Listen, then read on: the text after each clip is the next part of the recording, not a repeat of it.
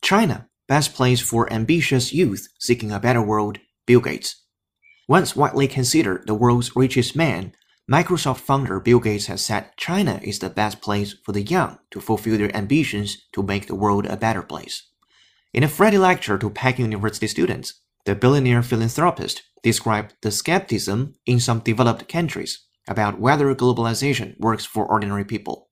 He said, the results of the US presidential election and the Brexit vote showed how any country may turn inward when confronted with difficult issues like immigration, security, and global development. In a world suddenly short of experienced leaders, Gates commended China for assuming greater responsibility for critical global issues like climate change and inclusive development. So, what we can do, what we must do, is fulfill our sacred obligations to them just like they fulfilled theirs to us. So, what we can do, what we must do, is fulfill our sacred obligations to them just like they fulfilled theirs to us.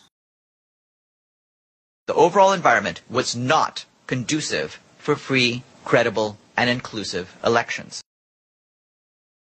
The overall environment was not conducive for free, credible, and inclusive elections. He has also been a significant and controversial philanthropist, funding scientific research and failing schools. He has also been a significant and controversial philanthropist, funding scientific research and failing schools. And skepticism of the EU is growing across the political spectrum. And skepticism of the EU is growing across the political spectrum.